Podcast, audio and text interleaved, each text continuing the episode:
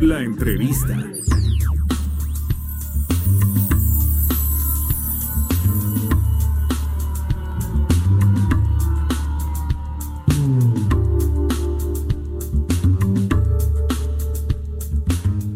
Eh, ya, ya se puso muy elegante el programa, ya sentí que tendría que haber venido en unas mejores condiciones. Les voy, les voy a contar, eh, pues quiénes están aquí. O sea, aparte todas, eh, voy a ser, voy a ser muy protocolaria, ¿no? Porque la teniente coronel Jenny Torres está aquí, mayor enfer- enfermera Araceli Villarón está acá y la mayor enfermera Estefanía Salazar tienen que meterse, tienen que meterse a la transmisión por internet para, para ver cómo vienen esta mujer, estas mujeres, porque vamos a hablar aparte, pues de, de mujeres militares como, como ellas que han participado en operaciones de paz con las Naciones Unidas en países como África y en Colombia. Yo quiero que me, que me cuenten todo esto, quién se arranca.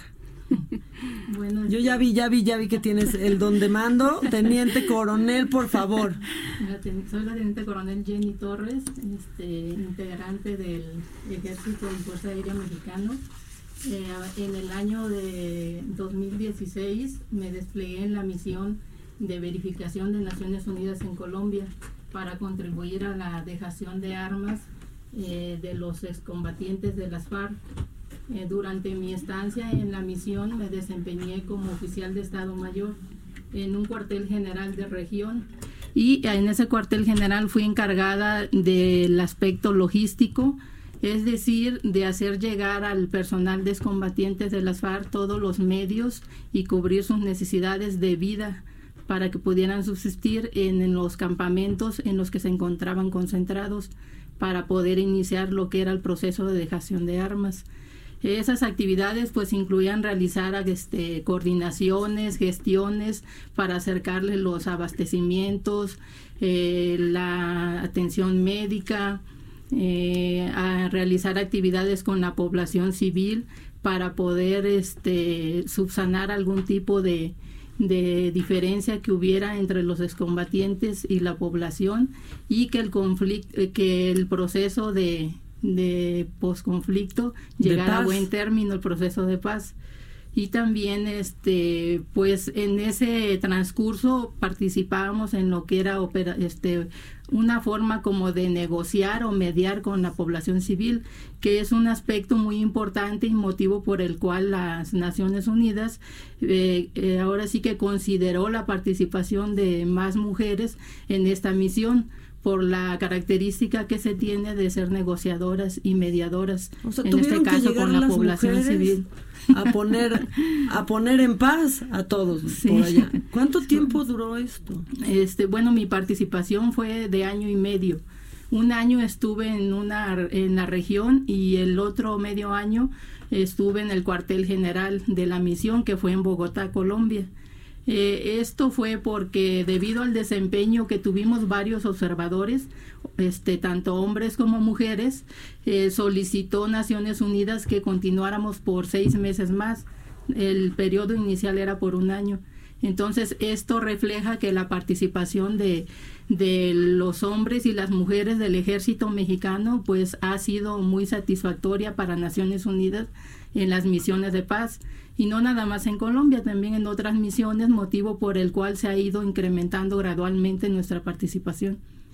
Pues y aparte tengo entendido que oficialmente México está en esto desde el 2018 en este tipo de participaciones, ¿no? O sea, es relativamente poco tiempo de manera oficial. No sé si mi compañera quiere A seguir ver, para que Salazar, participe. Mire, si, le- si la teniente ya le pasa la palabra, ya, ya va, no, ustedes hablen, cuéntenme. todo. Buenos días, soy la mayor médico cirujano Estefanía Salazar Oluarte. Em, yo tuve la oportunidad y el orgullo de representar a nuestro país como la primera mujer mexicana como observador militar de las Naciones Unidas. A la misión que yo fui fue la del referéndum del Sahara Occidental en África. Guau. Este, mi participación fue durante un año y pues como observador militar las actividades que llevamos a cabo son para igual para vigilar el proceso de paz. Las misiones o las operaciones del mantenimiento de paz participa nuestro país, el ejército, para que sea un instrumento de apoyo a esos países que están en un conflicto o que han salido. En el caso del Sahara Occidental empezó el conflicto desde abril de 1991 y estamos, bueno, están los observadores militares para eh, seguir con ese mantenimiento y ayudar a la población a pues elegir si van a ser parte de Marruecos o ser una población independiente. Y como mencionaba, eh, nuestro ejército mexicano ha participado, empezó a participar eh, como observadores militares en el 2015. Ya. Oye, bueno, ¿cuánto tiempo estuviste? Un año. Un año. No, bueno, a ver, no, y entonces, ¿tú dónde has andado? ¿Dónde has andado?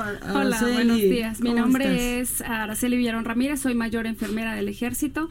Estuve desplegada en la misión de Colombia también, en una sede regional. ¿Estuvieron estuvieron juntas la teniente eh, En diferente ah, año. Eh, primero, eh, mi teniente coronel llegó para el primer para la primera misión, porque Colombia ahorita tiene dos misiones. La primera misión, que fue el principio de, de la participación eh, de Naciones Unidas en Colombia y yo ya llegué para cuando ya había hecho la dejación de armas, ya para para consolidar el proceso de paz. Yo estuve en Florencia Caquetá, una de las regiones de, Colombia. También estuvimos eh, un año participando para apoyar a la población civil a reintegrarse a todos los excombatientes después de que habían dejado las armas y ayudarles a que, a que se reintegraran a la vida civil otra vez con todos los procesos políticos, económicos y sociales que, que eso incluye. Nuestra participación como, como país en, en Naciones Unidas es muy importante para nosotros como mujeres, para el país.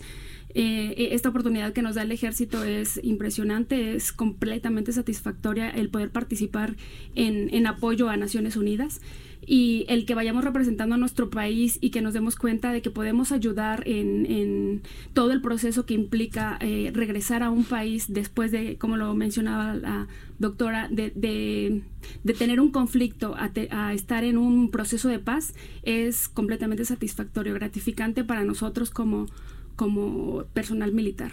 Es que es llegar a reconstruir una sociedad, ¿no? Sí. Vamos, lo que, lo que me contaba aquí la, la, la doctora, bueno, a que decidan, ¿no? De qué territorio quieren formar parte toda una familia, por ejemplo, ¿no? ¿A qué fue lo más difícil que te enfrentaste en, pues estando en ese territorio? Mm, pues la vida diaria de las actividades, recorrer campos minados, que ya han sido pues recorridos muchas veces y tratar de desminar, pero por las tormentas de arena y todo, siempre tener cuidado. Siempre hay un riesgo. Un riesgo, sí. Y cuando visité los campos de refugiados, que tuve la oportunidad de ver las condiciones que vive esa gente y poder ayudar, como dice mi mayor Araceli, con nuestro granito de arena para, esta, para el mantenimiento de la paz. Ay, no, bueno, a ver, por favor, yo quiero que, que, me cuente usted a qué se enfrentó o qué le impactó más en esta pues en esta misión. Bueno, de enfrentarme o de enfrentarnos en, en, la misión, yo creo que en la mayoría de las misiones, como son este misiones en las que se está ya viviendo un posconflicto, eh, todavía existen ciertas, eh, re, mm, quedan ciertas este, ¿cómo le, cómo le explico? Problemática del conflicto. Y entonces este un aspecto importante que hay que cuidar es la seguridad.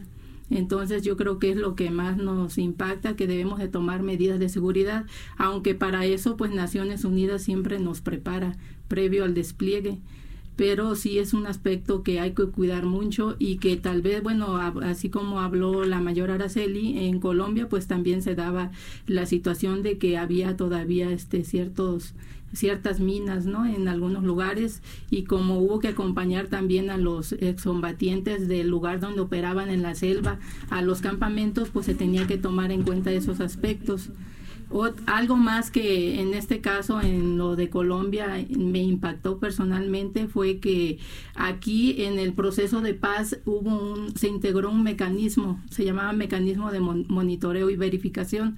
Este mecanismo era tripartito, o sea que participaba el, ejer, el gobierno por medio del ejército o la Policía Nacional eh, los este, excombatientes de las FARC y Naciones Unidas como el intermediario o el neutral Entonces era impresionante o impactante ver cómo, se, cómo convivíamos y trabajábamos tanto los este el personal del gobierno y los excombatientes que en tiempo atrás habían estado en conflicto y que se llegó a trabajar de una manera conjunta para el beneficio de la población de Colombia.